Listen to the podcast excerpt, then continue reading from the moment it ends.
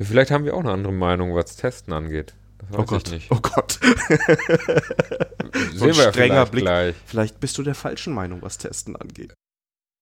Hallo, mein Name ist Daniel Mies und ich begrüße euch zu einer neuen Folge Herr Mies will's wissen.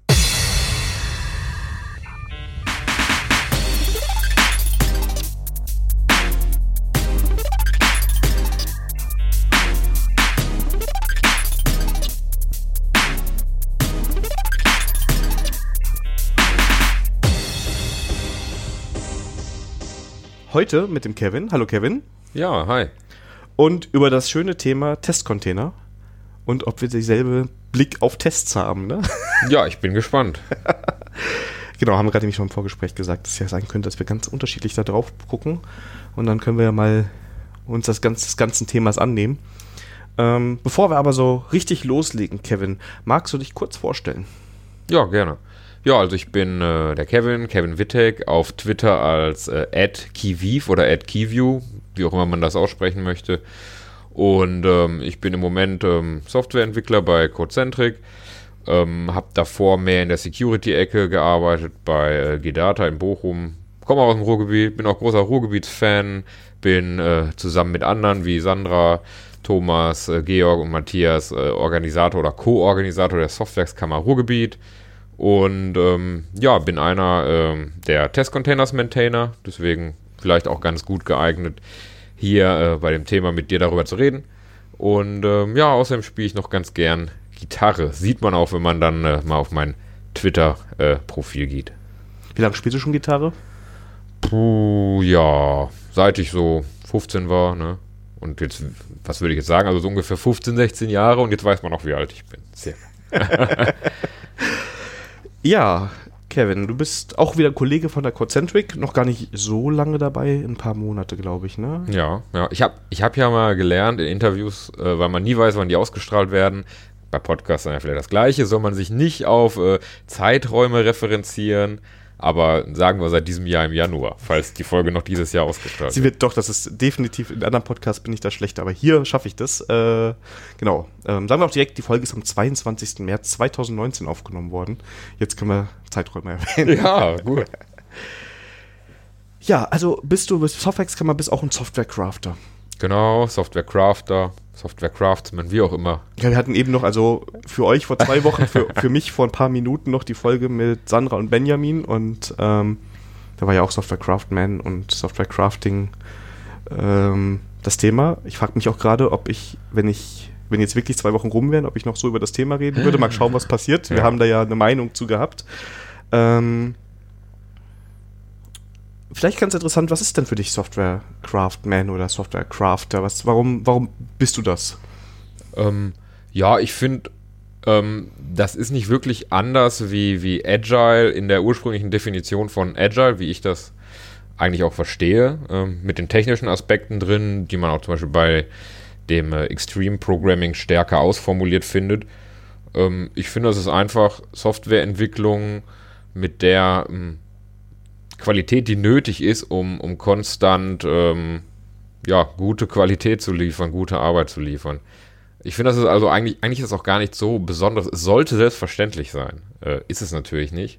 Aber ich finde, ähm, der, dieser Arbeitsmodus sollte der Standard sein und nicht umgekehrt. Es sollte nicht was Besonderes sein, dass man diesen Software-Craftsmanship-Ideen folgt. Ja.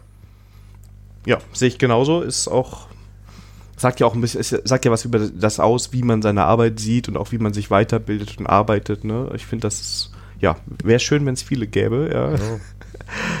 ähm, da, darf ich mal eine ganz gewagte These? Ja, los, raus also die, damit. Eigentlich ist die schon fast zu gewagt. Ich weiß nicht, ob ich das sagen soll. Ja, doch, ich, ich sag's einfach mal. Ich, ich, ich habe das Gefühl, zumindest in, in Deutschland vielleicht, der äh, durchschnittliche Softwareentwickler ist unterdurchschnittlich und das durchschnittliche Softwareprojekt ist sogar schlechter als unterdurchschnittlich. Das klingt jetzt hart, aber äh, so nehme ich es manchmal wahr. Ja, ich kann das. Ich, ich, ich habe witzigerweise habe ich sofort Projekte und Leute vor Augen. Also wofür die Leute aber nichts können. Das muss man immer sagen. Nein, das ist nein, immer das so ein Kind deines Umfelds. Also ja. ich glaube, wenn du in einer Firma bist in der es nicht möglich ist, sich weiterzuentwickeln und vielleicht hast du nicht die Möglichkeit, so einfach da rauszugehen, warum auch immer, ähm, dann ist es natürlich schwierig, das zu schaffen. Ne? Und ich glaube, wir haben zum Beispiel hier ähm, so ein gutes Umfeld, dass ähm, wir uns leichter entwickeln können und leichter uns um diese Themen kümmern können. Ne? Also wir reden jetzt schon über unterschiedlichen Blicken aufs Testen. Ich war schon in Projekten, in denen abgestimmt wurde, ob überhaupt getestet wird. Ja, ja. Und es ist mit einer Stimme Mehrheit ausgegangen. Ja? Also deshalb kann ich das sehr gut nachvollziehen, was du, was du gerade gesagt hast. Die Frage ist, wie kriegt man denn die Leute da raus? Also es ist auch schon ein Ausbildungsproblem, denke ich. Ich meine, ähm, die klassische Softwareentwicklung, äh, Softwareentwicklerausbildung in Deutschland geht ja normalerweise einen akademischen Weg, also irgendwie Bachelor, Master und so.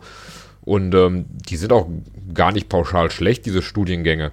Aber ähm, das wäre jetzt halt äh, irgendwie eine, eine, Fehlannahme davon auszugehen, dass man äh, in diesem Studium auf das, das echte Arbeitsleben als Softwareentwickler vorbereitet wird. Das wird man nämlich gerade nicht, finde ich. Also man, ja. man lernt schon zum Teil viel und wenn man Glück hat und die richtigen Projekte hat oder irgendwie die, den richtigen Nebenjob, lernt man auch äh, Softwareentwickler zu sein. Aber diese, diese normalen äh, Aspekte für, für qualitative Arbeit, das, das lernt man im Studium nicht. Dafür ist auch nicht die Zeit da. Und da gibt es auch keinen, der das betreuen könnte. Weil wenn man im ja. akademischen um Umfeld viel unterwegs ist, dann äh, kennt man die Probleme aus der normalen Industrie vielleicht auch gar nicht und kann das gar nicht vermitteln. Ich habe das Gefühl, da ist man teilweise technologisch ein bisschen hinten dran, aber auch methodisch. Das technologisch kann ich noch verzeihen. Also zum Beispiel war bei mir an der Uni, aber es ist jetzt schon ein paar Jährchen her, ich erzähle jetzt, ne, Opa erzählt Geschichten vom Krieg, ähm, ahnt das Ding überhaupt. Überhaupt ahnt und Ivy da im Einsatz zu haben, das war schon ne, Rocket Science. Und viele Problematiken, die ich mit Maven, Grail und sowas jetzt einfach löse, wurden entweder gar nicht gemacht. Es war gar nicht so schlimm, wenn du nur Arndt gemacht hast und hast mhm. ein paar. Jars da irgendwo reingezogen. Ähm, und andere Probleme, da wusste gar nicht, dass es Tooling dafür gibt. Und dasselbe war methodisch. Also ich wurde noch über den, in meiner Diplomprüfung über den Software-Lebenslauf ausgefragt. Ja, und dann auch über Wasserfall und alles. Da war Scrum so eine, oder XP war das noch. Das war da mal in einer Vorlesung mal erwähnt oh, Rocket Science, ne? Und dann kam ich zur Firma und da war das erstmal ein richtiger Crashkurs, was ich durchgemacht habe, ja, weil ich auf einmal gemerkt habe, oh, das ist ja noch so viel Tooling und so viele Dinge, mit denen ich mich noch beschäftigen muss. Ähm, und wo man sich dann reinfuchsen muss. Und damals hatte ich das Glück gehabt, dass ich Kollegen hatten, die mir da geholfen haben, reinzukommen. Aber ich kann es unterschreiben. Also an der Uni, das Handwerkszeug lernst du nicht unbedingt. Vielleicht ist das in ja, manchen Unis besser. Zwangsläufig, ja. Ja. Also ich kenne auch Unis, wo es besser ist, wo sie auch vielleicht industrienäher sind.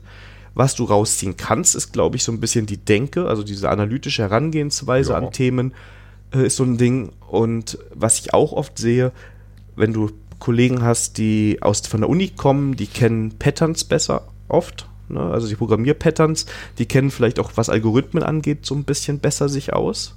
Was dann manchmal helfen kann. Also du musst jetzt nicht jedes Mal deine eigene Listenimplementierung runterhacken, aber wenn du schon mal darüber nachgedacht hast, wie man ein, eine eigene Listenimplementierung machen würde, hilft dir das vielleicht in anderen Szenarien auch nochmal so ein bisschen. Aber dafür ja, mit Tooling, Technologien, aktueller Programmiersprache ist das vielleicht ein bisschen, bisschen dünner. Ich meine, was du gerade auch gesagt hast, ähm, du bist von der Uni gekommen und hattest Kollegen, die dich gut irgendwie aufgenommen haben oder eingearbeitet haben, wie auch immer. Das ist ja, ist ja auch ein Glücksfall, wenn sowas passiert. Es ist ja, vermutlich ist der Standard, du kommst als Junior irgendwo rein und dann gibt es vielleicht ein minimales Onboarding, aber im Prinzip wird dann gesagt, ja, komm, du arbeitest jetzt die und die Tickets ab, du kommst dann dahin, du guckst, ja, wie könnte ich das lösen, du guckst links und rechts, wie der Code da aussieht und baust das danach und das wird vielleicht auch schon richtig scheiße gebaut. Genau. Und dann, ja. äh, dann lernst du halt, dann, dann gewöhnst du dir so einen, so einen schlechten Stil an.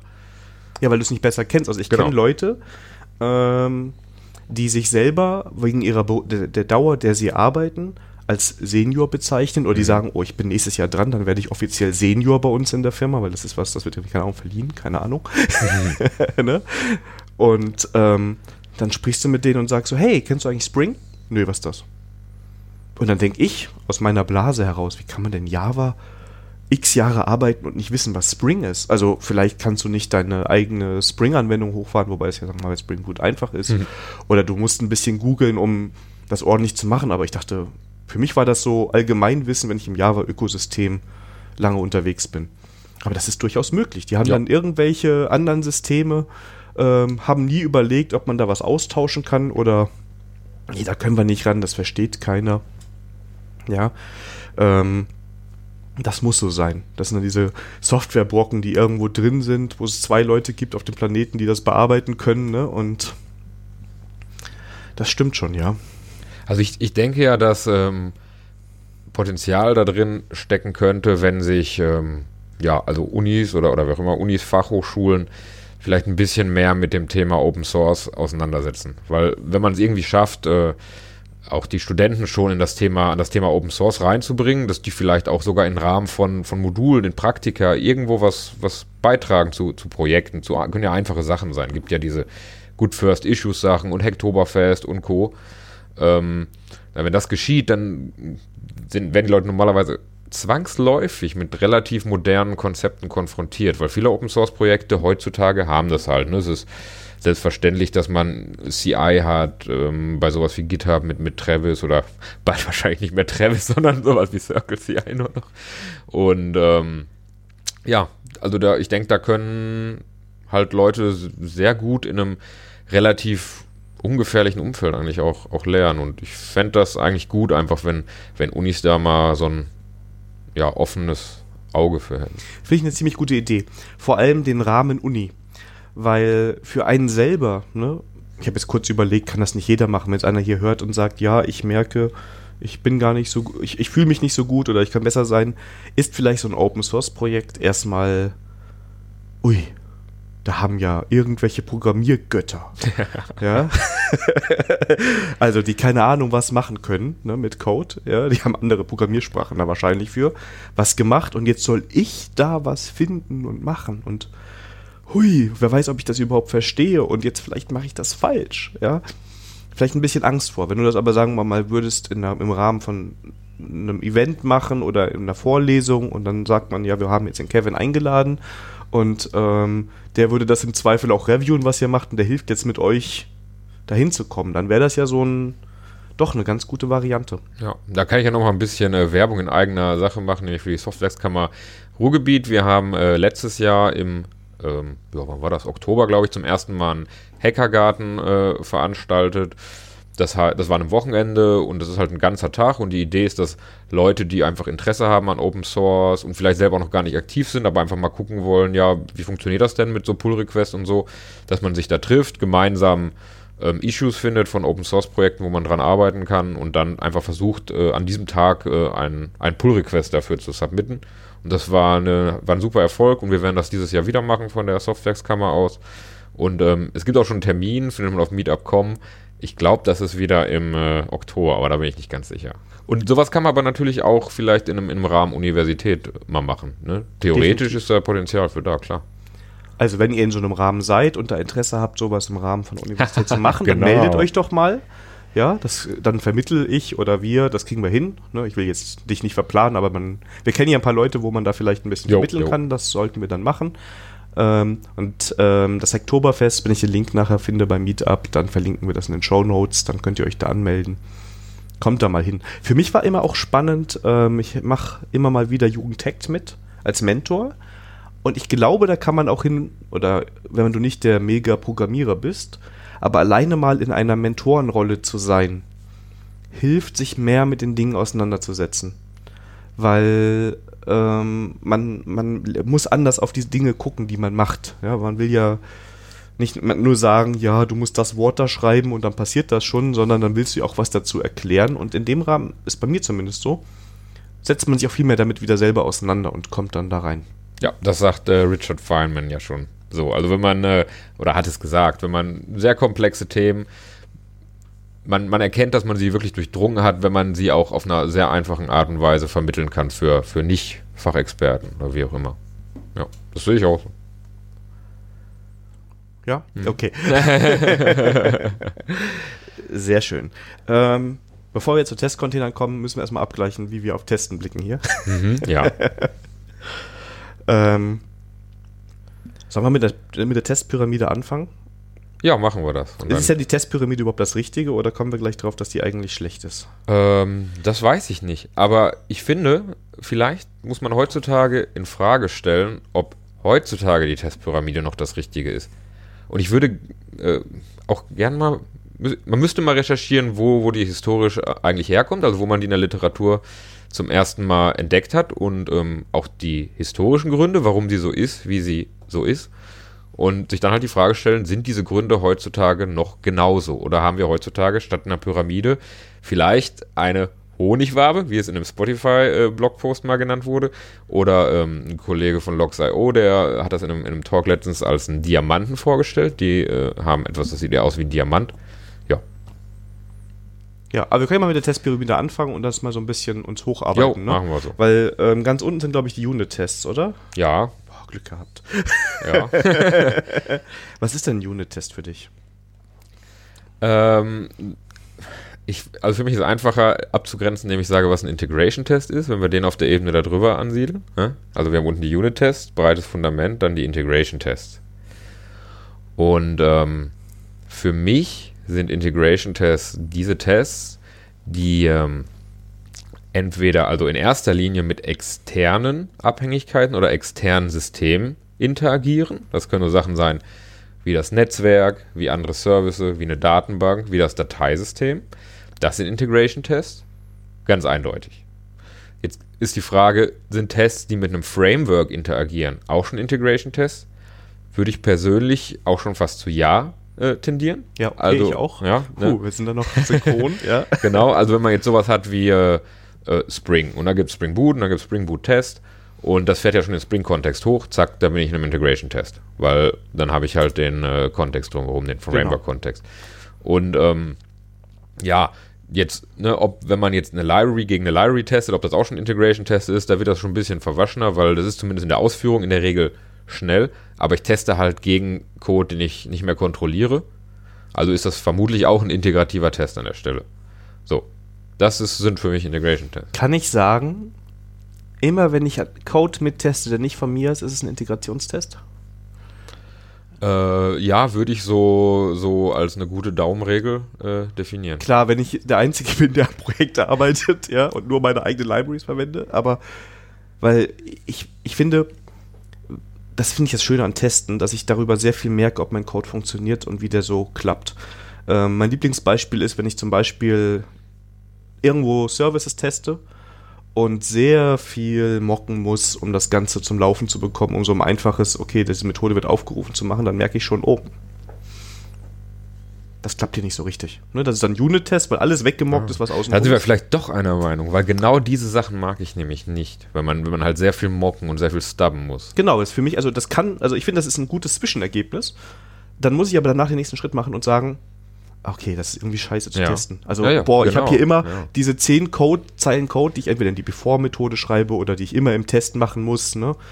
Dann bin ich der Meinung, dass es so ein bisschen so, naja, also dann, das ist, ist, ein gutes Zwischenergebnis. Wie gesagt, wenn du mal, der Code entwickelt sich ja, ne? Also. Ja, ja, ja, ja, genau. Und, ähm, Genau, das sind wir einer Meinung. Ja gut, dann, ja. dann war das jetzt die Folge. ja, also zum Beispiel dann nochmal auf das Thema Unit-Testen. Es ist halt für mich auch immer dann noch ein Unit-Test, sogar wenn ich die Interaktion von zwei Klassen oder zwei Objekten testen würde, das sind ja. aber meine. Und dann würde ich auch durchaus, wenn die halt in sich ganz gut äh, isoliert sind, würde ich durchaus zwei echte Objekte instanzieren und halt die gegeneinander testen. Das ist immer noch ein Unit-Test für mich. Ne? Genau. Also ich bin da nicht, welche, äh, welche TDD-School ist das? Die äh, äh, London School, die alles mocken? Eigentlich. Äh, Sogar eigene. Ja, vielleicht. es gibt ja London und Chicago, ich verwechsel die immer. Ja. Also es gibt die eine, die, die Mockis TDD School, ne, mhm. ne, die sogar eigene Klassen, mit denen man interagiert, mocken würden. Das finde ich ganz schrecklich. Dann sind wir vielleicht ein bisschen wieder auseinander, weil. Also es kommt so ein bisschen drauf an. Bevor ich keinen Test schreibe, schreibe ich lieber einen, wo ich dann auch, sagen wir mal, ein Geflecht von Klassen teste. Ähm, aber ich will ja eigentlich auch auf meiner ganz kleinsten Unit nicht die Erlaubnis haben, tausend Dinger zu injecten, tausend Abhängigkeiten zu haben, sondern auch da sehen schon durch dieses, ich mocke mal alles weg, ähm, ob das Design so passt. Also ich, ich kann mit beiden Seiten leben. Bevor ich keinen Test habe, ja. mache ich das lieber mit mehreren zusammen und manchmal macht es auch einfach Sinn, wenn es zu viel Aufwand ist. Aber ich finde es auch manchmal ganz schön, wirklich den ganz kleinen Unit-Test zu haben und ähm, zu sagen, jetzt sehe ich schon mal, dass diese kleine Unit für sich das tut, was sie soll. Ja, ich habe nichts gegen ganz kleine Unit-Tests, aber ähm, wenn, ich, wenn ich einen Unit-Test habe, in dem ich halt ja, also wir haben ja gerade schon gesagt, wenn man ganz viel stubben oder mocken muss, das kann es nicht sein. Ne? Genau. Aber auch schon, wenn ich einiges stubben müsste, dann kann ich mir halt die Frage stellen, wieso ist denn mein Kontrollfluss an der Stelle so, wie es ist? Mhm. Kann ich das nicht vielleicht auch anders designen, sodass ich eher in etwas, äh, in eine Richtung komme, wo ich eine Pure Function habe, Ja. wo ich alle Daten, die diese Funktionen brauchen, die Business-Logik zu erfüllen, einfach, also entweder beim Instanzieren dieses Objektes äh, zur Verfügung stellen kann, damit meine ich auch wirklich vielleicht die Daten ne? und nicht nur andere Objekte übergeben oder ähm, das in einem Parameter übergeben, oder einen Methodenaufruf. Also damit habe ich halt auch sehr gute Erfahrungen gemacht und dann kann man sehr schöne, sehr große, in sich geschlossene Unit-Tests schreiben und ich brauche halt trotzdem nicht stubben und mocken. Ja. Ja. Ist ja fast einer Meinung. ja.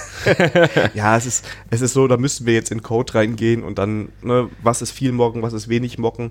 Was ich halt schwierig finde, wenn ich quasi zwei Klassen zusammen teste, was ich ja dann tue, dass ich ja von beiden dann verstehen muss hier, ähm, was muss ich denn jetzt mocken. Also wenn ich jetzt einen Service quasi mitteste, der hat aber wieder Abhängigkeiten auf Repositories oder andere äh, Komponenten und ich dann in meinem Unit-Test Dinge wegmocken muss, die der eigentlich benutzt, dann finde ich es nicht so gut. Nee, das finde ich auch nicht gut. Aber äh, solche. genau, genau, genau. So eine Klassenhierarchie will ich eigentlich auch gar nicht haben. Ja. Ne, ich, ich will vielleicht irgendwie äh, eine, eine, eine Engine, doofes Beispiel, ne, ich will eine Engine-Klasse testen und ähm, die hat als Kollaborateure, kriegt die zwei verschiedene Kalkulatorklassen, äh, Objekte rein. Ne? Die Ja. instanziere ich halt alle und dann habe ich drei Objekte instanziert, die sind in sich geschlossen. Und die Ja, teste okay. ich als in sich geschlossene Einheit und das, äh, ja, genau. Ja, das finde ich okay. Das kann man zusammen testen. Ne, vielleicht hat man für die Kalkulatoren, je nachdem, wenn da was für Logik drin ist, nochmal eigene Tests, weil es einfach ist, dann Teile der Funktionalität Ja, oder der Logik zu testen, ne, dass man sagt, okay, ist ein bisschen komplexer hier drin. Aber dass man dann das einfach instanziert und reingibt, finde ich vollkommen valide. Weil du sonst wahrscheinlich so einen komplexen Stub oder Mock bauen würdest, Genau. um das zu simulieren, dass Ja. du dann auch wieder sagst, und dann kommen wir ja wieder zu dem, was wir schon eben gesagt haben, das macht keinen Spaß, so zu arbeiten. Ne? Und ähm, also mein, mein Hauptproblem mit, mit Stubben und Mocken ist, ähm, dass ich mich da äh, persönlich durch eingeschränkt fühle in meiner Freiheit zu refactoren. Weil ich in dem Moment, wo ich das mache, meine Tests ähm, äh, an die Implementierung der Klasse binde. Ja. Und das finde ich halt einfach nicht cool. Das stimmt, ja. Weil für mich ist ja Testen grundsätzlich äh, ist eines der Hauptargumente. Ich bin ja sehr faul beim Programmieren. Ja, ich auch. Und ich will manchmal erstmal das sehr einfach hinschreiben, was ich da lösen möchte. Wo ich selber jetzt schon beim Schreiben weiß, ja, das kannst du später anders machen Mhm. oder eleganter. Wenn ich dann die schönen Tests habe, die das alles absichern, dann kann ich wie wild rumrefactoren und auch Sprachfeatures ausprobieren, mit denen ich mich nicht so sicher fühle. Mhm. Ja. Also wir hatten mal so ein Beispiel in der Java-Anwendung, ähm, ist ein bisschen jetzt schon her, wo ich dann gesagt habe, können wir das hier nicht mit Streams machen? Ne? Und das war sicherlich eins der ersten Mal, dass ich das im Produktivcode machen wollte. Und da ich vorher die andere Implementierung hatte, also die Tests hatten, mit die auf der anderen Implementierung klappen, konnte ich einfach sagen, okay, dann fractor ich mal, ne, IntelliJ, mach mal einen Stream draus, mach mal jenes, ne?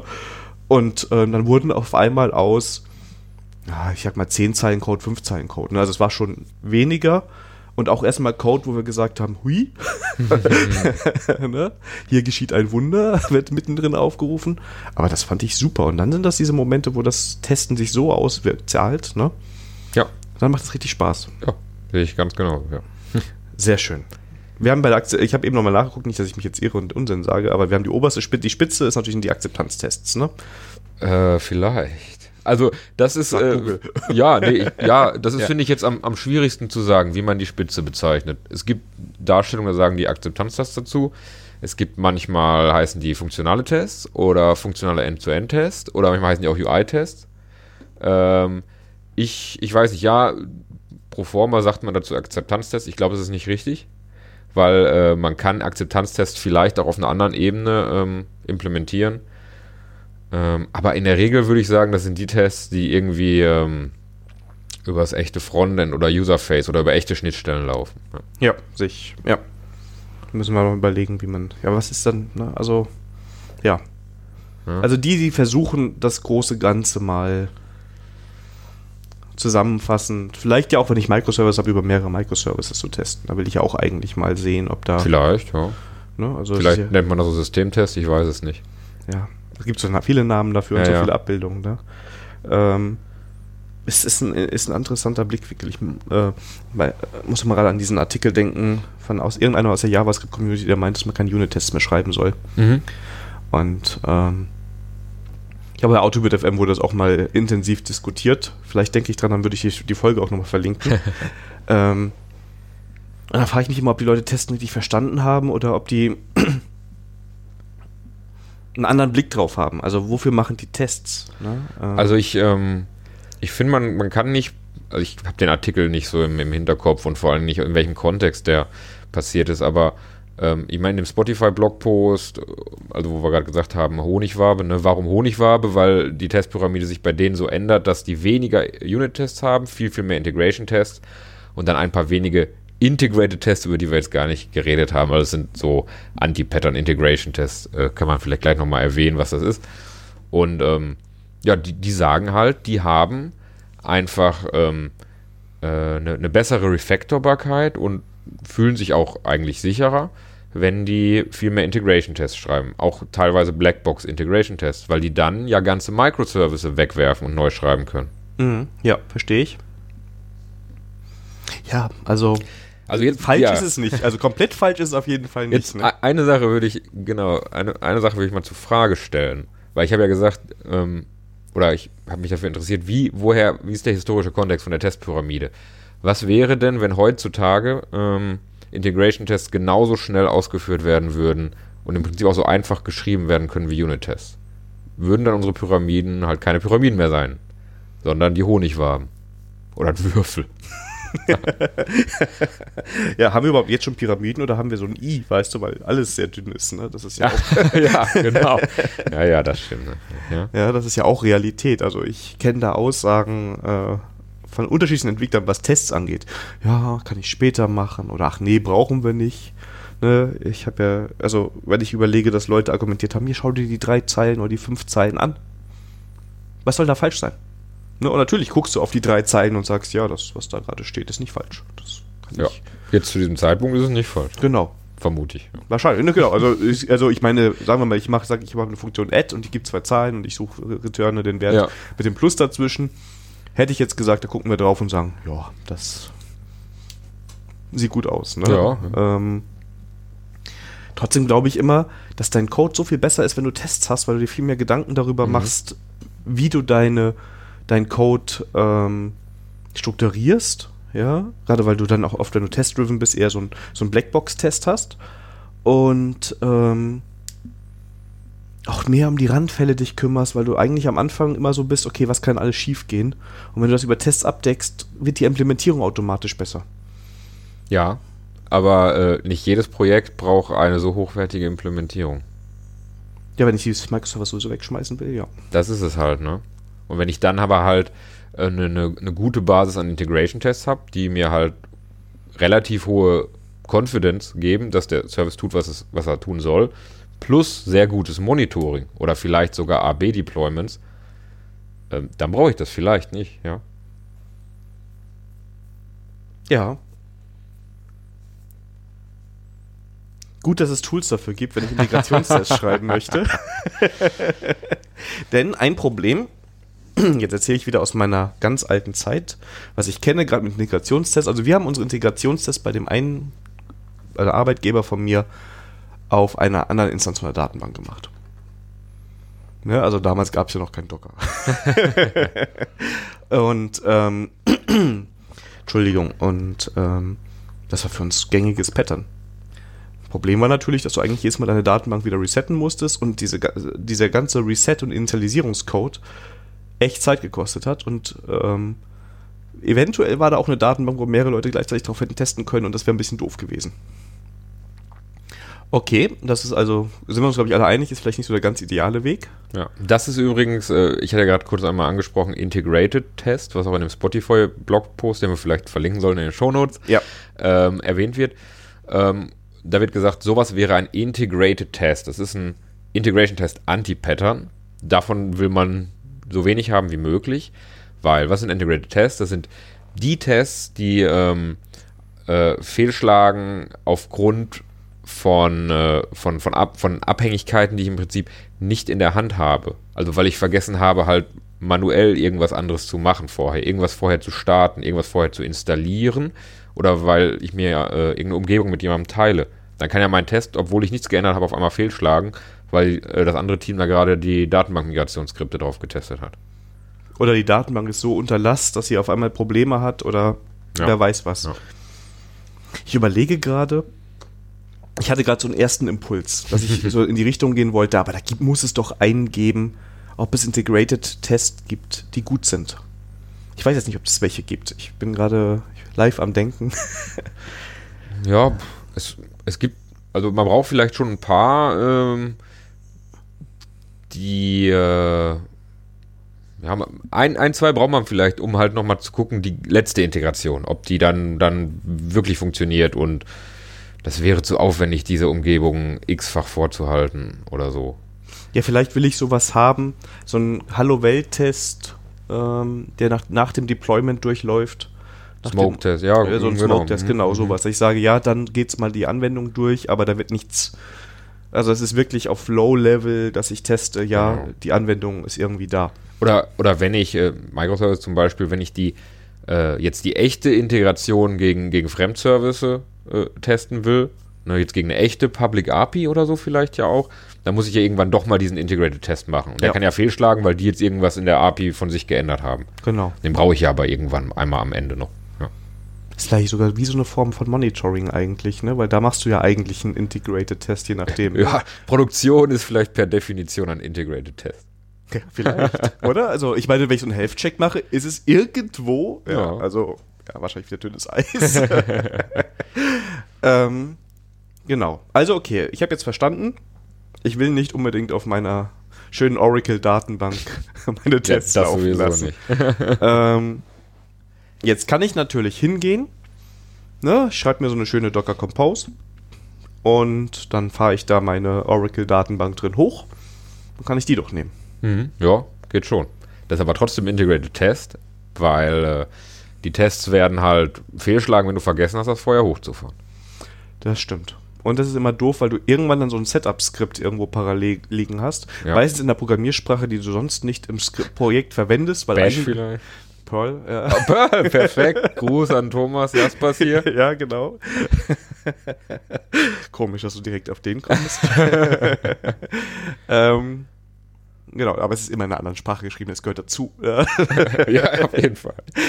Und ja, mit denen gehst du dann hin und ähm, okay, also das will ich auch nicht machen, das ist auch schlecht. Was kann ich denn dann machen? Ja, also man kann äh, in Java, aber auch in anderen Sprachen, könnte man äh, zum Beispiel die Test-Containers-Library benutzen. Und wo, bei der du ja Maintainer bist, was für ein Ja, guter Zufall. Genau, genau. Genau, was, was ist jetzt denn da, das, was, was hebt das denn? Es ist ja das Wort Container drin, also unterstelle ich jetzt mal, das hat ja auch irgendwas mit Containern zu tun, die da Ja. hochgefahren werden. Was unterscheidet das denn jetzt das von meinem manuellen Weg? Genau, also sind, äh, also vor allen Dingen sind es auch äh, Docker-Container in der jetzigen Version und wahrscheinlich auch äh, für die näherliegende Zukunft. Und ähm, was ist der Unterschied? Dass halt viele der Sachen, ähm, also zum einen, dass es, ähm, dass man es direkt in den Testklassen benutzen kann, also diese Beschreibung dieser Abhängigkeiten, dieser externen Abhängigkeiten, zum Beispiel jetzt ein Datenbank-Container, ähm, die wird halt jetzt Teil meiner zum Beispiel JUnit-Testklasse. Also die, diese Voraussetzungen liegen direkt bei den Tests. Das ist erstmal diese Lokalität ist ganz angenehm. Ähm, darüber hinaus ähm, löst Testcontainers aber viele Probleme, deren man, derer man sich erst gar nicht bewusst ist, wenn man diesen Docker Compose Bash Script Ansatz zum Beispiel verfolgt, die aber in der Realität dann ziemlich nervig sind und ziemlich oft dafür sorgen, dass man diese flaky Tests hat. Zum Beispiel, ähm, nehmen wir mal an, wir haben eine Postgres-Datenbank statt einer äh, Oracle. Wir sagen Docker Container Run Postgres, dann starten wir ja damit so eine Postgres-Datenbank im Container. Und ähm, was heißt denn eine Anwendung starten oder, oder einen Container starten? Was ist das denn? Also wenn ich einen Container, wenn ich einen Docker Run mache, dann ähm, wird, wird der Call erstmal als erfolgreich return, sobald der Container erstellt wurde. Aber äh, ein laufender erstellter Container ist ungleich einer laufenden Anwendung innerhalb dieses Containers. Und ähm, klar, es gibt bei Docker sowas wie Health Checks und so. Die meisten offiziellen Images haben das aber schon gar nicht implementiert. Und ähm, was man dann sieht in diesen Bash-Skripten oder wenn man mal auch googelt, ne, wie warte ich denn darauf, dass eine Postgres auch wirklich ready ist, ja, dann wird dann gesagt, ja, okay, dann musst du jetzt hier in dem Bash-Skript noch irgendwie einen Loop machen, wo du mit Netcat irgendwie versuchst, den TCP-Port zu pingen, bis der aufgemacht ist und so. Und ein Timeout. Ja. Ah, es dauert ungefähr eine Minute, mach mal zwei Minuten. Oh, das ist am besten Timeout. Thread Sleep oder sowas. Genau, ja, ja genau. klar. Ja, ja, ja, ja, genau, genau, genau. Und wenn man sowas halt macht, da kommt man halt oft schon in dieses Problem, dass das auch wieder Integrated Tests sind. Und äh, das löst äh, Testcontainers halt sehr elegant für ein, können wir gleich mal im Detail darauf eingehen. Und ähm, auch, äh, wenn man jetzt sowas wie, wie Docker Compose einfach benutzt, in der Regel würde man dann ja auf feste Ports binden. Jetzt die Postgres auf 5432 oder ist ja auch egal, auf irgendeinem ja. Port halt. Und dann habe ich auch schon wieder einen Integrated Test, weil der wird ja nur hochfahren können, wenn der Port frei ist. Genau. Das heißt, ähm, das ist nicht mehr so einfach, die Tests zu parallelisieren an der Stelle. Und die können auch fehlschlagen, weil irgendwie Skype der Meinung ist, auf dem Port was aufzumachen oder man weiß es nicht. Ne? Ja, also ist ja, das ist ja sowieso so ein Problem in diesem Ansatz. Jedes System ist wieder so ein bisschen anders. Ja. Ne? Und der eine macht es in der Reihenfolge und weil er den einen Container vorher hochgefahren hat, der sich den Port früher geschnappt und keine Ahnung, was da passieren kann. Und auf einmal ist dieses Jahr bei mir läuft's aber Syndrom und dann weiß ich ja, warum denn eigentlich, ne? Also. Und in der CI wird es dann meistens nochmal schlimmer. Oder man benutzt in, in der CI dann äh, die, die Tools, die in der CI dafür da sind. Also GitLab CI zum Beispiel, GitLab CI Pipelines. Ich finde GitLab CI super, grundsätzlich. Aber ähm, dieses Feature in GitLab CI, dass man auch für seine äh, Pipeline-Jobs da Docker-Container als Abhängigkeiten hochfahren lassen kann von GitLab, das finde ich halt nicht gut. Weil ähm, dann heißt das ja, in der GitLab CI macht GitLab das für mich, fährt da irgendwelche Sachen hoch und ich kann zum Teil nicht mal kontrollieren, wie und wie die konfiguriert sind. Und lokal muss ich mir wieder was eigenes bauen. Und dann laufen die auf einmal lokal in der CI nicht oder andersrum. Und das ist halt ätzend. Okay, und jetzt Testcontainers löst das Problem. Weil ich irgendwie sagen kann, ja, was sage ich denn da eigentlich? Ja, also ähm, wenn wir jetzt mal versuchen, in dem Podcast so ungefähr die Verwendung zu beschreiben, ähm, ist es halt so, dass Testcontainers an sich erstmal eine objektorientierte Abstraktion über Docker-Container ist, um Docker-Container zu instrumentieren. Und äh, der Clou ist halt, dass ähm, Testcontainers darüber hinaus eigentlich noch eine Integration in, in diverse Test-Frameworks bietet ähm, Java alles, ne? Und haben wir auch noch nicht gesagt, MIT-Lizenz, also Open Source Library. Und ähm, die brauche ich aber erstmal auch gar nicht unbedingt, diese Test-Framework-Integration. Also überlegen wir einfach mal, wenn ich jetzt ohne die Test-Framework-Integration Test-Containers benutzen würde, wie ich das mache. Ich würde einfach sagen, New Generic Container, New Generic Container, da gebe ich dann im, im, Konstruktor an für eine Postgres oder vielleicht für mein eigenes Image oder vielleicht für den Container, den ich selber in meiner CI gebaut habe. Und dann habe ich so ein Container-Objekt einfach, da kann ich dann drauf sagen, Start, Stopp. Und wenn ich Start sage, ist das äh, ein blockierender Call, der so lange blockiert, bis die Anwendung da drin ready ist. Ready basierend darauf, was ich beim Instanzieren gesagt habe, ist die Startup äh, Check Strategy oder Wait Strategy. Also muss ich selber sagen, wenn du auf, wenn du keine Ahnung was hier ein Ping gegen schicken, ne, Ping ist doof, aber wenn ich einen Curl gegen machen kann oder einen Help Endpoint auf. Ja, also ta tatsächlich ist quasi das, äh, also nicht Ping, aber gucken, ob ein TCP-Port ja. äh, offen ist, ist der Default. Ne? Also ich würde sagen, okay, der Container, der soll jetzt äh, auf Port 8080 im Prinzip, äh, soll mit dem intern interagiert werden. Ne? Dann würde Testcontainer erstmal gucken, okay, wenn der auf 8080 TCP äh, ähm, äh, Pakete annimmt, dann ähm, kann ich mit dem interagieren. Man kann aber auch jetzt irgendwie komplexere Wait Strategies definieren. Zum Beispiel, dass man genau sagt, okay, HTTP Statuscode 200 soll von irgendeiner URL zurückkommen. Das ist bei Spring Boot sehr hilfreich mit dem Actuator Endpoint. Dann kann man einfach darauf gehen, gucken, dass da 200 zurückkommt. Oder man kann sagen, bei einer Datenbank, dass eine JTBC-Verbindung aufgemacht werden soll. Oder für sehr spezielle Docker-Images können wir auch sagen, dass äh, eine bestimmte Nachricht gelockt werden soll. Und dann kann man da also schon mal, ohne dass man irgendwas machen muss, auf einer recht abstrakten Ebene äh, beschreiben, was getan werden muss, äh, ja, um sicherzustellen, dass die Anwendung in dem Container gestartet wurde. Cool, und der Ansatz ist halt jetzt nicht zu sagen, ich habe hier Standard-Container, die ich hochfahren kann. Aber ich habe auf eurer Seite während mit Redis oder sowas als Beispiel mal gezeigt. Da gibt es wohl vorgefertigte, wenn ich das richtig gesehen habe. Der Redis ist tatsächlich ein Beispiel dafür, wie man generische Images benutzen also, kann. ich das sogar falsch gesagt. ja, weil der Redis simpel genug ist. Also der Redis ja. funktioniert wirklich so mit der TCP-Connection. Da würde ich einfach sagen, New Generic Container, Redis Image und Wisport, keine Ahnung, wie der Port vom Redis ist. Und ähm, wir haben aber ähm, speziellere Container-Module, Container-Implementierung, die ähm, sind halt dann schon so vor, vorkonfiguriert, dass die entweder sinnvolle Way-Strategies haben, dass die vielleicht so ein Post-Start-Bootstrapping noch machen von der Anwendung drin. Also zum Beispiel DB2, IBM DB2-Image. Ähm, da muss man, nachdem der Container gestartet wurde, noch mal reingehen und ein paar Bash-Sachen exekuten, damit dann auch die DB2 im Container gestartet wurde. Sowas ist dann einfach weggekapselt von so einer speziellen Klasse. Und ähm, ja, dann gibt es auch immer noch, dass diese speziellen Klassen so ein paar Convenient-Methoden haben. Ähm, zum Beispiel, dass man bei den Datenbank-Container-Klassen äh, direkt die JDBC-URL kriegen kann als Getter. Weil wir hatten ja gesagt ähm, am Anfang, dass wir nicht auf einen fixen Port binden wollen, weil das wäre ein Integrated Test. Deswegen ähm, bindet ähm, äh, Test-Containers immer dynamisch auf einen freien Port. Also es ist ja im Prinzip nur die Docker-Funktionalität, ähm, die da zum Tragen kommt, wenn man mit Docker einen Port publisht, ohne ein Mapping anzugeben, nimmt der ja immer einen, äh, wie heißt das, Ephemeral, Ethereal Port. Also diese ganz hohen Unix-Ports, die ja, halt, genau, ne, ja, genau. diese flüchtigen Ports. Genau, ja. Ähm, den nimmt er dann und die Funktionalität macht sich Test-Containers an der Stelle zunutze und ähm, den kann man dann einfach per Getter kriegen. Und dann ist halt eigentlich immer das Pattern, dass man, äh, nachdem der Container gestartet wurde, diese Konfiguration irgendwie in sein System under Test injecten muss. Ne? Aber ist, ist cool. Und ich mag also diesen generischen Ansatz, ne, finde ich ganz gut, weil ich ja dann sagen kann, okay, ich habe natürlich hier mein speziell angepasstes Postgres-Image, weil, keine Ahnung was, vielleicht will ich ja auch noch irgendwie irgendwelche Datenbankskripte drauf ausführen mhm. oder sowas. Ne? Das kann ich ja dann alles da mit drin machen. Ja.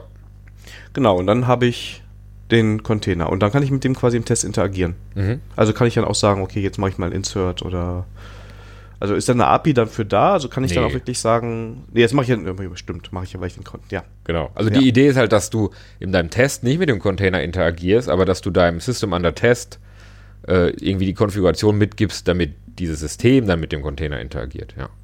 Genau, und dann starte ich den und sobald er gestartet ist, kann ich die Tests ja. durchlaufen. Ja, also du könntest natürlich jetzt ähm, irgendwie auch selber im Test eine JTBC-Connection zu dem Container aufmachen, aber ja, manchmal braucht man das vielleicht, aber meistens nicht. Ja, stimmt. Ja. Ja, ja cool. Ja. Das ist ja wirklich. Und im Hintergrund wird dann mit Docker API quasi das alles. Genau. Ähm, ja, über die äh, Docker REST API im Prinzip wird da einfach mit dem Daemon geredet. Ähm, wir benutzen da unter, unten drunter die Docker Java Library. Und ähm, die Docker Java Library, die, ähm, die ist halt keine objektorientierte Abstraktion oder hat keine objektorientierte API über Container, sondern ist eigentlich so eine mehr oder minder 1 zu 1 Übersetzung von der Docker REST API nach Java hin. Und ähm, deswegen ist das als User ein bisschen inconvenient mit der zu arbeiten, aber für Testcontainers natürlich voll gut geeignet, weil wir das ja verstecken, dann diese Komplexität. Äh, sprich, wir reden da mit dem Docker-Daemon und wir versuchen da auch ähm, ja so, so klug zu sein, dass wir ohne irgendeine Konfiguration, dass irgendeine Konfiguration notwendig ist, ähm, Testcontainers so konfigurieren, dass es mit dem Docker, was gerade auf deinem System verwendet wird, zurechtkommt. Sprich, wir unterstützen da Docker for Mac, Docker for Windows und natürlich auch auf Linux oder auch sowas wie Docker Machine oder wenn man Remote Docker Daemon hat, den man irgendwie per Docker Host Variable gesetzt hat, das ähm, unterstützen wir alles out of the box und da haben wir so eine Auto, verschiedene Auto-Discovery-Mechanismen, die halt sagen, okay, ich laufe in der und der Umgebung, also muss ich so und so mit Docker interagieren. Und das ist auch einer, einer der größten Vorteile, denke ich, von Testcontainers. Dass wir, also da haben wir immer viel Wert drauf gelegt, dass das gut funktioniert. Und mittlerweile funktioniert das auch für alle Betriebssysteme ziemlich gut, sogar für Windows. Das war der größte Kampf, das zum Laufen zu kriegen, weil Docker für Windows, das ist echt äh, nochmal eine ganz eigene Geschichte für sich. Okay. Ja, ja, das ist gar nicht ohne. Aber ich denke, wir haben das jetzt so transparent, wie wir es halbwegs hinkriegen können, äh, gelöst und dann kann man das auch sehr gut in einem, in einem Team mit gemischten Betriebssystemen einsetzen, sag ich mal. Was, was nicht immer selbstverständlich ist bei vielen selbstgefrickelten Lösungen. Ich meine, jetzt irgendwie die, die Perl-Lösung oder Bash-Script-Lösung, äh, ja, vielleicht geht das auch auf Windows, aber da wird das richtig schlimm mit den Faden und allem. Da ist ja mal das Problem, dass der Linux-Guru das geschrieben hat und sagt, ja, mir ja. doch egal, wie das unter Windows genau läuft, schreib selber, ja. Und ähm, ja, Alles schon gesehen. Okay, das heißt, ich muss eigentlich nur Docker vor mein Betriebssystem installiert haben. Ja. Und dann ist es ja alle, ja, ist ja eine ganz normale Library, die hole ich mir dann in Java mit der, äh, mit dem Bildtool meiner Wahl rein. Ja, Maven, Gradle. Genau. Das ist ja schon mal cool. Also für den, für den Standard super, es läuft alles Fall mega toll. Ich habe aber auch schon mal gehört, dass ein Test läuft und man kann nicht läuft und man sich nicht erklären kann, warum er das nicht tut. Ähm, fangen wir mal ganz einfach an. Ich könnte mir zum Beispiel vorstellen, das erste, was mich interessieren würde, wäre vielleicht, was da in dem Container passiert ist, also was zum Beispiel an Logs rausgehauen wurde. Komme ich da überhaupt noch dran oder wenn der Test vorbei ist, wird der Container direkt weggeworfen? Ja, da können wir jetzt äh, über zwei, zwei Dinge reden. Also zum einen ist es so, dass wir, ähm, wenn wir die Container starten, automatisch uns an den Standard-Out von den Containern äh, attachen. Ne? Also wenn der Log-Treiber halt normal konfiguriert ist, ähm, kriegen wir einfach die ganzen Logs einfach mit von den Containern und die loggen wir dann einfach über die JVM in den, äh, Log, in den konfigurierten Log-Treiber, Logback zum Beispiel. Ähm, also das würde man beim Test schon mal, schon mal sehen, wenn der Container irgendwas loggt und da irgendwas komisches passiert. Okay. Also sobald da quasi irgendwas kommt, also auch schon Startup und sowas, kann ich mir alles angucken dann. Ähm, genau, genau, genau. Ich weiß jetzt gar nicht, ob wir als Default alle Infosachen rauslassen. Ja, doch schon. Das ist halt die Frage, wie die Logback-Config dann ist. Ja, ja, genau. Genau, und ja gut, ich kann ja quasi den Container so gegeben, wenn es gut ist, so konfigurieren, was Log-Level schon angeht und dann mhm. kann ich das ja bei mir auch im Logback zum Beispiel genau. konfigurieren und dann wird das so durchgehen. Das heißt, wenn genau. ich Trace gehen will, weil irgendwas ganz komisch ist, kriege ich das auch hin. Ja, also das ähm, im, im, Container selber konfigurierst du es äh, eigentlich ja nicht, weil der wird nur auf Standard outloggen, weil das ist ja die, die API, die da rausgeht, ne?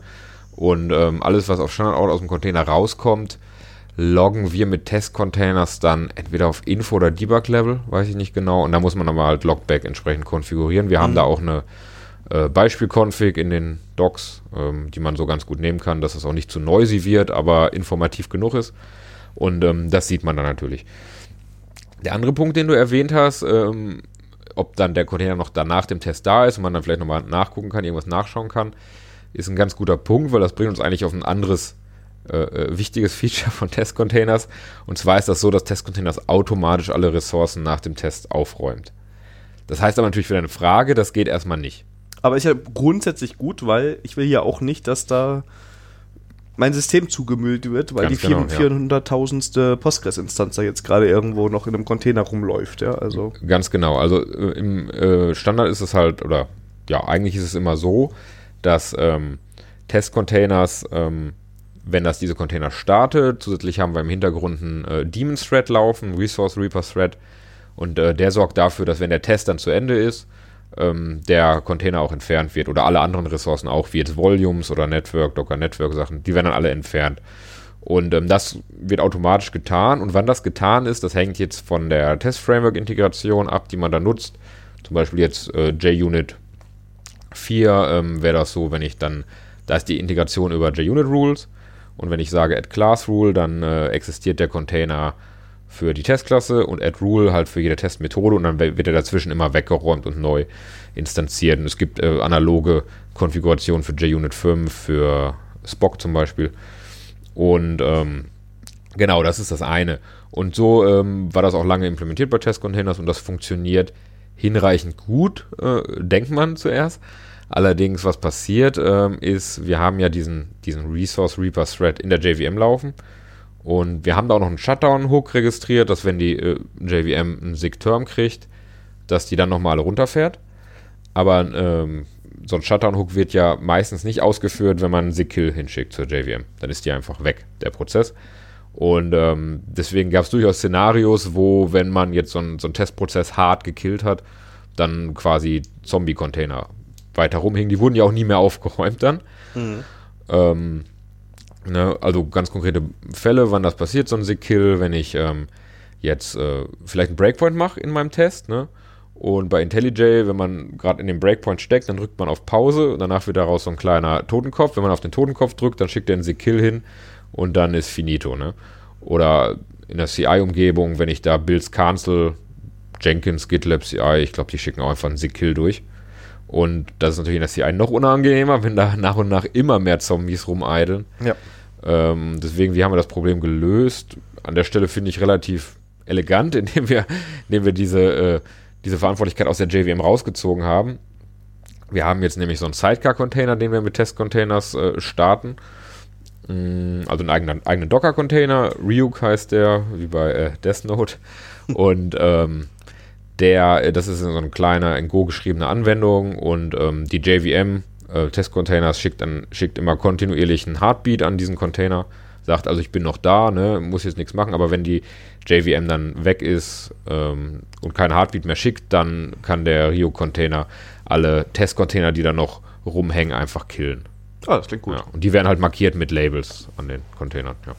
Und seitdem das drin ist, ist das, denke ich, nochmal eine ordentliche Ecke stabiler geworden, lokal als auf CI. Ja, weil das ist ja, das ist ein guter Punkt. Da hätte ich jetzt nämlich auch sonst die Angst gehabt, dass du, wenn du dazu oft testest und irgendwie sowieso in Problemen bist, wo du vielleicht auch manchmal sowas killst, naja. Ja, ja. Also ich kenne das noch aus der Anfangsphase, wo ich auch Testcontainers benutzt habe, dass ich oft dieses Problem hatte. Große äh, Dependencies da aufgebaut, irgendwie für eine Spring Boot-Anwendung mit einer Kafka dabei und Zookeeper und hasse nicht gesehen viel debuggt, gekillt und dann irgendwann gewundert, oh, warum verhält sich denn das System jetzt so komisch? Ah ja, weil da zehn Kafkas im Hintergrund laufen. Ja. Ah, übel. Ja. wie bist du eigentlich da hingekommen? Also haben wir jetzt, das ist so eine Anfangsfrage, wie bist du zu Testcontainers gekommen? Also erst als Nutzer und dann? Äh, nee, nicht direkt. Also ähm, im Prinzip, was wir gerade mal äh, besprochen haben mit diesem Jahr am Anfang, macht man oft selber diese Bash-Skripte oder irgendwas, um, um Sachen zu starten. Ähm, das war eigentlich auch so initial, dass wir irgendwie Docker Compose vorher gestartet haben, bevor wir den Integration Test laufen hatten und ähm, mit all den Problemen, die wir vorher genannt hatten.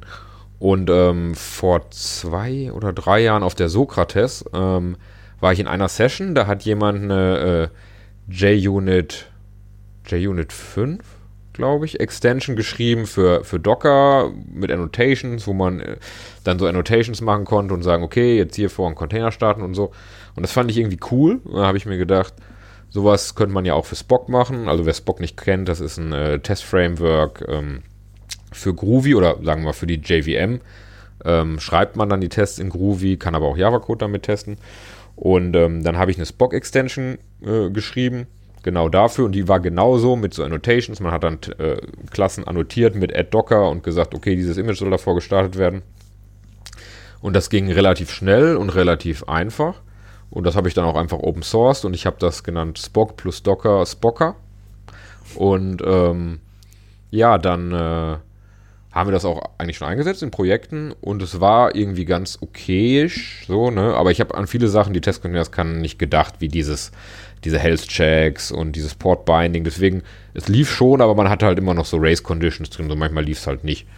Ähm, und dann hat äh, einer von den ähm, Test-Containers-Maintainern, äh, der Sergey, hat ähm, ein Issue eröffnet in dem, in dem Spocker-Projekt auf GitHub und gesagt, ähm, sieht nicht schlecht aus, was du hier machst, äh, aber würdest du nicht lieber ähm, diese Spock-Extension portieren nach Test-Containers, sodass die auch Test-Containers benutzt? Und da habe ich mir mal Testcontainers kurz angeguckt und dann habe ich mir gedacht so, ah, nee, würde lieber mein Zeug weitermachen.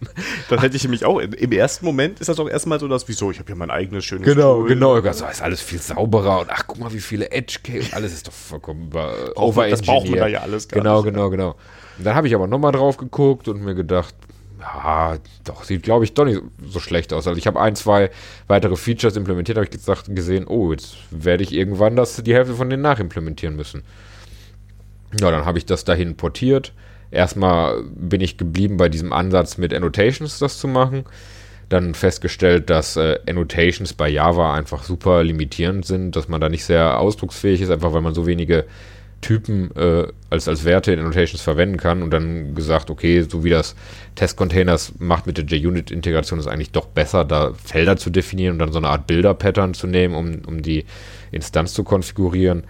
Habe das entsprechend umgestellt und ähm, dann war das halt auch ruckzuck irgendwie portiert und auch einfach fertig, die Spock-Extension in Test-Containers drin. Auch erst, war dann erst Teil der äh, Test-Containers-Gruppe auf GitHub und irgendwann wurde es dann auch Teil des, des Core-Repositories, weil wir so eine Art Monorepo irgendwann gemacht haben. Und dann habe ich gesagt, ja, okay, jetzt an dem Spock-Ding muss man nicht mehr so viel machen, dann mache ich einfach an dem Hauptding weiter mit. Und so bin ich dazu gekommen. Ja. Cool. Aber Respekt, das aufzugeben, ist, glaube ich, ne, man hat so sein eigenes Ding und dann gibt es ja auch ein paar Leute, die das benutzen, ne? Und ja, dann denkst ja, du, ja, eigentlich. Also ich denke, es war so eine der, der besten Entscheidungen in meiner IT- oder Open-Source-Karriere, die ich getroffen habe. Also es war eine super Sache, das, die Version, die ich da hatte, auf GitHub direkt zu veröffentlichen. Das war gut. Und dann aber auch irgendwie über seinen Schatten zu springen und zu sagen, ja, bevor ich hier selber an meinem Ding rumbröckel, äh, mache ich doch lieber bei einer schon halbwegs existierenden Community mit und ähm, helfe da aktiv. Aber das, genau. Ich finde beide Schritte schwierig. Ich finde auch schon dieses Veröffentlichen Ja. schwierig, weil man sich so ein bisschen, ja, du, du hast irgendwas, das verwendest du, ne? Also in manchen Fällen, oh, ich habe dieses Stückchen Code, das habe ich jetzt schon in der fünften Anwendung drin und das brauche ich immer wieder. Dann zu sagen, ach komm, ich mache eine Library draus, finde ich nicht so ohne, weil du natürlich zum einen damit leben musst, dass Leute reingucken im schlimmsten Fall und sagen, was hast du denn da gemacht? Oder sie melden sich und sagen, ja, ich brauche noch das und jenes und kannst du nicht auch noch jenes bauen? Also du hast auf einmal da schon so ein bisschen Arbeit, oder? Ja, also ich finde auf der einen Seite, man kann sich schon überlegen, ob man nicht einfach als Default Sachen open sourced, aber ähm, jetzt einfach nur zu, also einfach nur das zu open sourcen, aber nicht in dem Sinne, dass es ein echtes Open Source Projekt ist, was andere auch benutzen sollen, aber einfach zu sagen, ja, ob ich das jetzt für mich privat mache oder das einfach Open Source auf GitHub ist und ich da nichts für die Repositories bezahle, das Hosting ist ja egal, also mache ich das einfach so und vielleicht durch irgendeinen Zufall kann das ja jemand sehen und hat was davon oder so. Ne? Da, das kann man erstmal machen. Ich mache das bei vielen Sachen einfach, weil ist einfach egal. Und ist mir eigentlich mittlerweile auch egal, wenn Leute dann sagen würden, oh, das ist aber irgendwie schäbig, was er da gemacht hat. Oder, weil das macht eh keiner. Es ist so viel auf GitHub, da guckt sich doch eh keiner an. Die Chancen sind super gering. Ne? Das stimmt, ja. Und ähm, ja, der andere Punkt, äh, der, das, das stimmt natürlich, aber das ist halt auch bei etwas, was man einfach so published, super gering die Chance, dass jemand das wirklich dann aktiv benutzt und dafür Issues aufstellt und man da man das supporten muss. Ja. Ja, das ist, ja. Also in der Realität, glaube ich, kommt es einfach fast nicht vor, weil ein Projekt nicht von sich selbst heraus äh, erfolgreich wird. Also sehr, sehr selten wahrscheinlich. Das merkst du eigentlich bei den Libraries. Ähm, da suchst du eine Ewigkeit nach einer Library für so ein Problem. Dann findest du eins und siehst so letzter Commit vor fünf Jahren. Ja, ja. ja. Dann denkst du schon scheiße. Ja. ist genau. Ja, und dann, vielleicht verwendest du die sogar, obwohl du es besser weißt, aber du hast jetzt schon so lange nach was gesucht und das scheint ja zu tun und dann klappt so eine Kleinigkeit nicht. ja, ja. Und dann bist du der Erste, der so ein Issue öffnet und dann passiert auch nichts mehr. Ja, da ne? passiert doch nichts. Das ist dann, ja. Dann, dann kannst du nur hoffen, dass die Lizenz so ist, dass sich das lohnt, dann Fork zu machen. Und ähm, ja. Ach, das schon. Schöne Probleme. Ähm, ja. Ich überlege gerade, Testcontainer, wenn ich da jetzt mit starten möchte, gibt es irgendwas, was ich vorher vorbereite? Also ich muss Docker installiert haben, okay. Ja. Aber sonst kann ich doch jetzt in meinem Projekt, wo vorher noch Docker Compose oder das echte System war, einfach loslegen, oder? Ja, ja, das, das geht mehr oder weniger. Man muss halt gucken, ne, dass man das in dem JUnit-Test entsprechend integriert. Ähm, Wenn es nur um die Datenbank geht, äh, da gibt es einfach eine super, super einfache Integrationsmöglichkeit. Und zwar gibt es einen speziellen äh, äh, Testcontainers JDBC ähm, Treiber-Proxy. Und ähm, dann kann man einfach eine andere JDBC-URL nehmen, die noch TC Doppelpunkt mit dem Namen äh, stehen hat, dann ist das TC Doppelpunkt Postgres äh, als Treibername. Und was dann passiert, ähm, ist, dass ähm, dieser, dieser Proxy, wenn eine Connection aufgemacht wird durch diesen Treiber, wird halt automatisch eine Datenbank hochgefahren und dann wird dadurch hin äh, halt weiter delegiert an den echten Treiber. Und das kann man halt in der Regel ohne irgend, irgendeine Änderung an, an bestehenden Tests einfach integrieren. Also wenn wir jetzt eine Spring Boot Anwendung haben, da macht man ja leider oft die Konfiguration von, von den Tests statisch in so Application Properties oder so, dann kann man das da zumindest einfach einfügen. Ja, aber ist ja cool. Also das ist jetzt wirklich so der, der einfache Einstieg. Also wenn du jetzt neu in ein Projekt kommst, das ist das Erste, was du machst, mach schnell hier Testcontainer für die Datenbank rein. Ah, Ob ich, ob ich das jetzt wirklich mache oder mit den Kollegen zu beschreiben, äh, besprechen, ich Nein, das, wollte ich, ne? das wollte ich nicht unterstellen. Ja, ne? ja, nee. Also. Aber stimmt, das ist ein schöner Einstieg. Und dann hast du das System schon mal drin. Ich finde es immer gut, wenn du so mit einem einfachen Ding, in Anführungszeichen, Ja, einfach mal starten kannst und gucken kannst, okay, wie verhält sich das? Ja. Ne, weil damit kommen, okay, jetzt will ich die Datenbankskripte irgendwie drauf bekommen. Aber du kannst ja wahrscheinlich auch so eine Mischung noch machen und dann so langsam Mhm. Richtung Testcontainer gehen. Ja, Das ist schön. Also man muss ähm, gerade, wenn man jetzt sowas wie, wie Spring Boot hat oder auch andere Frameworks, da muss man halt immer gucken, wie es, ähm, wie es denn der Test-Framework Lifecycle von diesen Frameworks und da ist dann die Integration nicht immer äh, super offensichtlich zuerst. Also bei Spring Boot, ähm, das ist halt eher so ein bisschen darauf ausgelegt, dass man halt eine statische URL konfiguriert, mehr oder weniger. Also die gehen halt diesen Weg mit den Application Properties und Profilen und so relativ stark. Und ähm, was man jetzt aber ja machen muss, wenn man dann Testcontainers da rein integrieren möchte in den Tests, ist ähm, äh, in, an die Stelle des, des Test-Lifecycles zu kommen, wo äh, das Test-Framework die, ähm, die Test-Container-Instanzen hochfahren kann, aber der Spring-Kontext noch nicht vollständig initialisiert wurde. Weil ich muss ja dann erst die Data Source konfigurieren und so. Und das ist immer ein bisschen tricky. Also das geht immer, da muss man sich aber manchmal halt für auskennen. Gibt's denn, kennst du da ein gute, äh, gutes Beispiel? Steht das irgendwo beschrieben, wie man das macht? Also ähm, bei Spring Boot kommt ein bisschen darauf an, wie die Anforderungen sind, aber wir haben da sogar ein Beispiel in unseren Examples, in Testcontainers, wie man äh, etwas machen kann, das nennen wir Singleton Container Pattern. Da würde man sagen, dass wir, äh, dass wir die Container und den Lifecycle der Container an den Lifecycle der JVM binden. Das heißt, ich will die ganze Zeit die gleichen Container äh, benutzen für alle Tests. Und das hat verschiedene Vorteile und verschiedene Nachteile. Vorteile ist es halt in der Regel schneller, weil ich nicht immer neu starten muss. Nachteil ist, ich muss halt mir über Test Pollution Gedanken machen. Und ähm, wenn man das machen möchte, dann kann man einfach sowas machen wie eine abstrakte Test-Basisklasse zum Beispiel und dort im Static Initializer der äh, Klasse die Container einfach von Hand starten, also ohne Test-Framework-Integration. Man startet die einfach nur und äh, setzt dann da die System Properties. Und ähm, die nimmt äh, der Spring Boot Configuration Resolver ja dann und das geht ziemlich elegant. Und man muss die auch selber nicht mehr stoppen, weil wenn die JVM ja stoppt, dann macht das der Rio-Container für einen. Okay, ja, aber wenn wir verlinken, glaube ich, weil ja. morgen kann ich das nicht mehr sagen. ja, ansonsten, man kann halt auch gucken, wie man in die, es gibt auch verschiedene Hooks und Application Context Initializer in Spring Boot, die man da überschreiben oder implementieren kann, dass man an die richtigen Stellen rankommt. Das geht auch. Ich glaube, da gibt es auch vielleicht Examples irgendwo. Da sind wir jetzt aber ein bisschen, also da muss man halt ungefähr wissen, wie da die Spring Boot Mechanismen sind. Ja. Also ist am Anfang ein bisschen hakelig, auf der anderen Seite, wenn du es dann einmal hast, dann ja, genau. lohnt es sich ja schon ab dem Moment. Ja. Und vielleicht gibt es ja auch irgendwann mal eine, eine First-Class-Integration von Test-Containers in Spring Boot. Das wäre es doch. Jetzt hört das jemand, sagt, das schreibe ich jetzt und der kommt äh, zum äh, zur Veranstaltung von der Softwax-Kammer. ja, da bist du dann und ja. dann macht ihr das gerade zusammen. Ja, das, äh, das, das wäre schon cool. Also auf jeden Fall ist das Spring-Team auch, das sind große äh, Test-Containers-Fans, die benutzen das viel zum Testen von Spring Data zum Beispiel. Also die geben das nicht nach außen an die User, aber intern für die Spring-Entwicklung wird das benutzt. Kann man auch gucken, einfach in den, in den POMs von Spring, äh, da sind Test-Containers-Dependencies drin. Fürs Testen. Das ist natürlich schon super cool. Und einer unserer Maintainer ähm, von Testcontainers, der Sergey, der ist halt mittlerweile auch bei Pivotal im äh, Spring Reactor Projekt. Ja, dann kann der das doch mal. Ja. so nebenbei. ja, aber äh, vielleicht braucht man es auch gar nicht, weil es geht halt im Moment auch schon. Und das ist ja vielleicht auch gut genug, muss man, muss man mal schauen. Ja, also wie gesagt, ich, klingt jetzt so für mich ein bisschen, okay, ich muss ein bisschen googeln, dann find, ist aber auch was, was ich mir wahrscheinlich ziemlich viel Copy und Paste ja, eigentlich kann, weil es wahrscheinlich immer dasselbe ist und ähm, dann läuft es halt, ne? Und dann. Die Sache ist halt die, ähm, beim, bei einem Spring Boot Integration Test möchtest du ja eigentlich auch den Spring-Kontext nicht neu starten. Ja. Wenn du den Spring-Kontext nicht neu startest, dann ähm, ist es auch schon schwer, die Container neu zu starten. Weil ja dann, also nehmen wir mal an, wir würden die Datenbank neu starten, die hätte ja dann einen anderen Port und so, ne, das funktioniert ja alles gar nicht so richtig. Dann müsstest du ja Teile des Kontextes neu refreshen oder so. Mhm.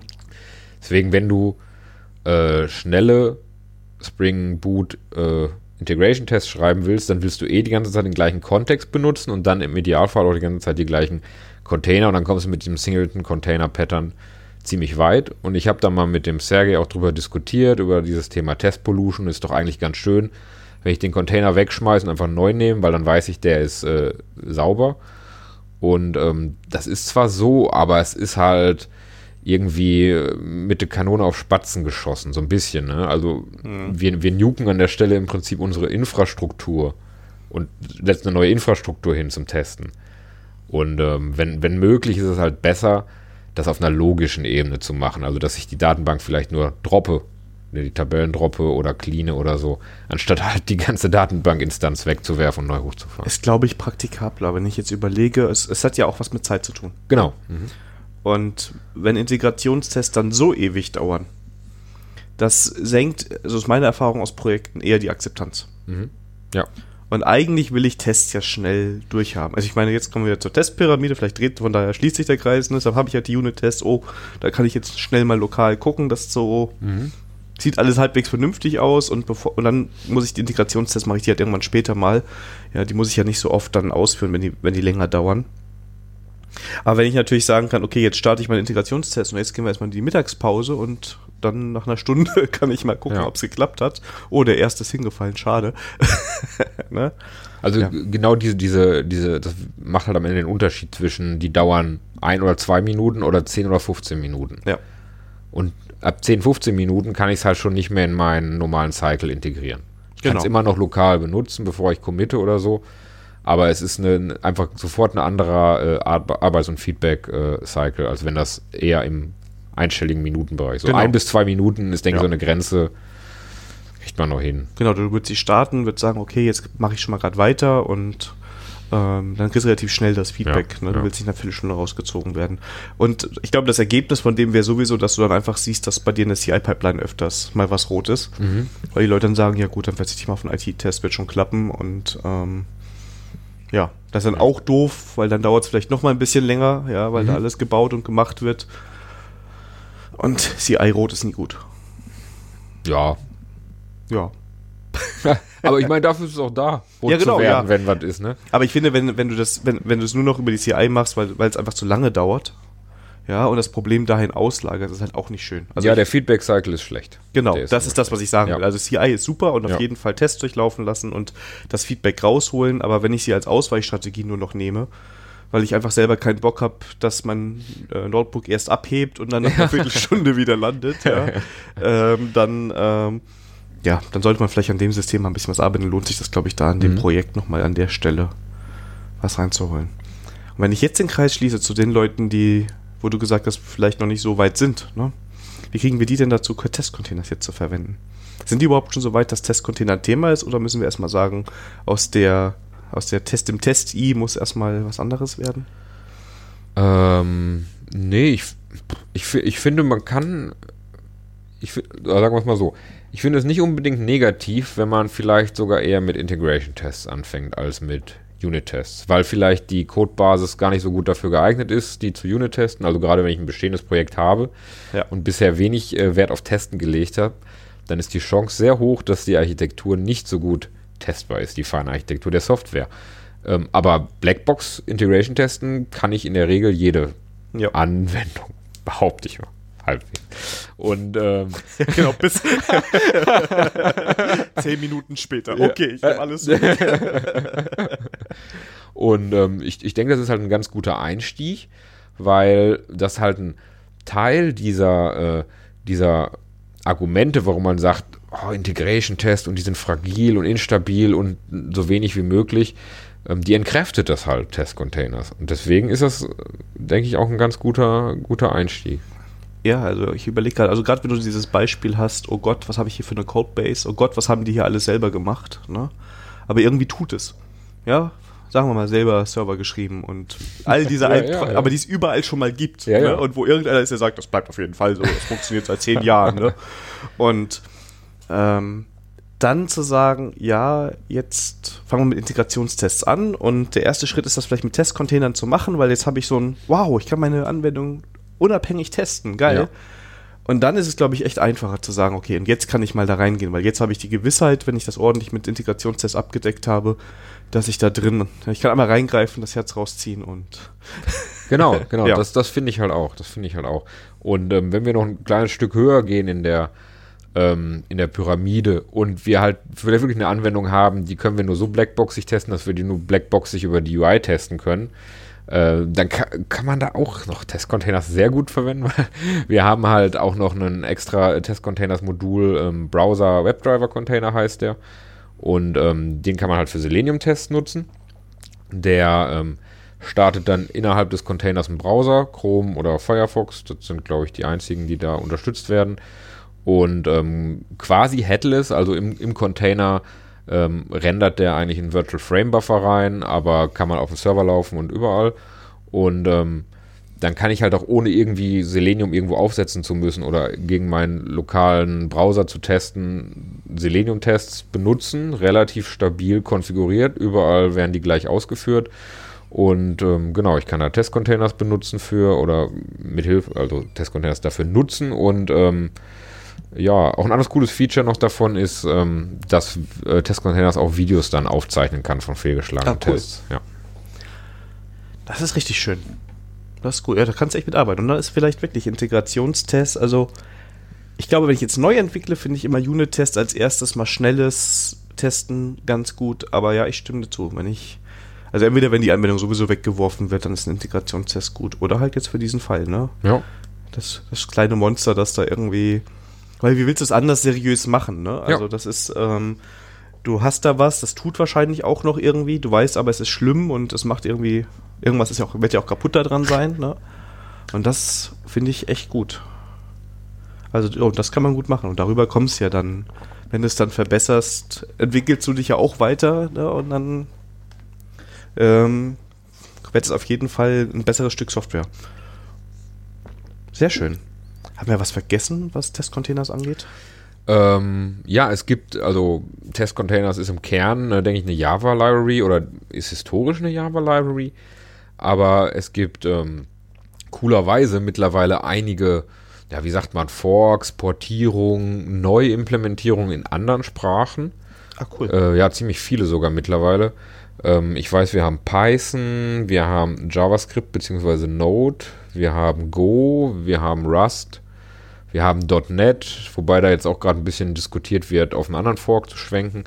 Und die meisten davon sind auch in der Testcontainers-Organisation auf ähm, GitHub drin. Also wenn wir mitkriegen, irgendwo gibt es jetzt so einen so Fork, der, der sich daran orientiert hat, der heißt dann auch meistens Testcontainers irgendwas, dann schreiben wir die eigentlich immer an und schlagen halt vor, dass die in die Testcontainers-Organisation kommen. Und ähm, das gibt es halt, aber man, wenn man jetzt halt in die Doku guckt und alles, sieht man halt, dass wir die noch nicht in das Testcontainers-Projekt so äh, richtig integriert haben. Also nach außen Testcontainers wirkt erstmal wie das, wie das Java-Projekt, ist es halt auch. Ähm, wir wünschen uns aber schon für die Zukunft daraus eine richtige Community zu machen, die halt sprachübergreifend ist. Und ähm, wenn es halt schon keinen geteilten Code gibt, das ist halt zum Teil auch schwer, wobei man sich vorstellen könnte, dass das theoretisch möglich ist, wenn man so Client-Server-artige Implementierung hat, aber naja, wird auch wieder komplexer. Ähm, also wenn es schon keinen geteilten Code gibt, dass wir doch vielleicht dahin kommen, dass wir von den, äh, von den, von den Paradigmen und von den Ideen her sehr, sehr ähnlich benutzbar sind. Das ist, ist schon ungefähr so, ne? Also die Ideen und Konzepte sind grob das gleiche, aber im Detail ne, ist das da so ein bisschen anders halt. Und wenn man sich da irgendwie gemeinsam auf so eine Idee, Philosophie committen würde, dann wäre das, denke ich, cool. Das, das werden wir auch nochmal versuchen weiter in der Zukunft. Finde ich sehr cool. Also, ich kenne auch schon ein Projekt, wo ich es mir vorschlagen werde. Nice. Also ich denke ich denk gerade die Forks von den anderen Sprachen sind auch äh, sehr, wären sehr glücklich und sind sehr offen für neue Contributor gerade, weil da gibt es halt noch nicht diesen Kern von mehreren Leuten, der sich darum kümmert. Ich glaube, das ist im Maximalfall immer äh, eine Person, die das dann nämlich ins Leben gerufen hat und ähm, es werden auch schon mal Pull-Requests gemacht und Issues auch. Aber wenn sich da jetzt irgendwie jemand berufen fühlt, und das ist gerade irgendwie auch eine Sprache, die einem sehr gut gefällt, die äh, würden sich sicher sehr freuen, wenn da Leute aktiver wären. Ja. Glaube ich, ja. Coole Sache. Also ist wirklich was Feines, schönes Toolset und ähm, ja, ich bin gerade auf der GitHub-Seite so ein bisschen am gucken, was da so drin ist und finde ich ganz cool, wie viel das ist und ähm, ich glaube, dass das wirklich äh, was Feines sein kann. Ja, aber jetzt haben wir alles, was Tourismus bespricht. Ich glaube, wir haben das Wichtigste. Ja. ja. Ansonsten, wenn irgendwie Fragen sind oder Anmerkungen auf Twitter bei mir zum Beispiel melden. Genau. Oder wir haben äh, halt mit Testcontainers auch einen Slack-Channel. Der ist auch verlinkt in der Doku, glaube ich. Da kann man einfach rein, wenn man Fragen hat oder Probleme, auch im Projekt, wie man es jetzt integriert. Da sind wir als Maintainer drin, aber auch viele, eigentlich, da gibt es eine echte Community, wo sich Leute gegenseitig helfen und so und schon unterstützen bei Fragen. Das ist ziemlich cool. Und da gibt es auch ein äh, Channel für Contributor, wo halt teilweise neue, neue Ideen oder Vorschläge ähm, diskutiert werden. Ja. Sehr schön. Äh, verlinken wir auch in den Show Notes, dann kann Ja. man da auch direkt äh, drauf zugreifen. Ansonsten halt über äh, Testcontainers.org ist es, glaube ich, ne? Gerade hatte ich Testcontainers.org. Genau. Äh, ich habe vor kurzem aber auch testcontainers.dev gekauft. Oh, sehr cool. Das war dann eine von den günstigeren Varianten, weil es gibt ja so ein paar Dev-Domains, die echt teuer sind. Ne? Testcontainers.dev war sehr bezahlbar, ja. Aber da ist noch was falsch konfiguriert. Bei Testcontainers Dev. Also nachher nicht mehr, aber. Ja, ach, das ist doch wegen dem HTTPS und Ja. ach, ich habe da nur stumpf die Weiterleitung von der Domain. Das ist natürlich dann in ein paar Wochen wieder weg. Ja, äh, Testcontainers.org gibt's nur. genau, es gibt nur Testcontainers. das andere machen wir einfach mal so eine halbe Minute Pfeifton. Ja, es, es gibt außerdem noch genau. Nee, weil der Dev-Domain habe ich mir letztens auch geholt. Ähm, ja. Aber die spannenden Dev-Domains sind relativ Ja. teuer, habe ich gesehen. Da kannst du richtig Geld für ausgeben. Ja, die sind, die sind doch irgendwie HTTPS bei Default oder so. Genau habe ich es mir gar nicht durchgelesen. Ne? Ich auch nicht. Ich habe mir erstmal nur die Domain geschossen und ich weiß gar nicht, was, was ich damit gemacht habe. Mal kurz gucken. Also deswegen hat es bestimmt gerade nicht funktioniert in deinem Ja. Beispiel, weil du dann per HTTP versuchst, das draufzugehen, dann geht irgendwas kaputt beim Redirect. Das kann sein. Also meine, meine Domain ist auch noch gar nichts dahinter. Da ist im Firefox der kleine Dinosaurier, der versucht, Kabel zusammenzustecken. Ja, Kevin, ich danke dir. War eine schöne danke Folge. Auch, Daniel. Herr Mies. Ja, bitte, so viel Zeit muss sein. Ja. Ähm, ja, ich habe wieder was Schönes gelernt. Kann ich direkt ins Team mit reingeben und den Leuten sagen, wollen sie direkt machen. Das ist das Beste. Dann hat sich das schon gelohnt. Genau, heute. als Product Owner wünsche ich mir, das, sind die, das sind die guten Stories. ne? Ja, ja. Genau. Fügt Technologie XY ein, ja. Nein, natürlich nicht. Schön. Ähm, ich habe eben schon gesagt, Folge war, Aufnahme war vom 22. März. Ähm, ihr erreicht den Podcast, also den Kevin, über die Kanäle, wie wir schon eben kommuniziert haben, die auch in den äh, Shownotes findet. Äh, Keyview ist, glaube ich, bei Twitter so das, der erste Ja. Einstiegspunkt, wenn man mit dir mal sprechen möchte oder ein Problem hat. Ähm, ja, den Podcast hier bei Herr Mies bei Twitter und äh, mies.me bei im, im Internet.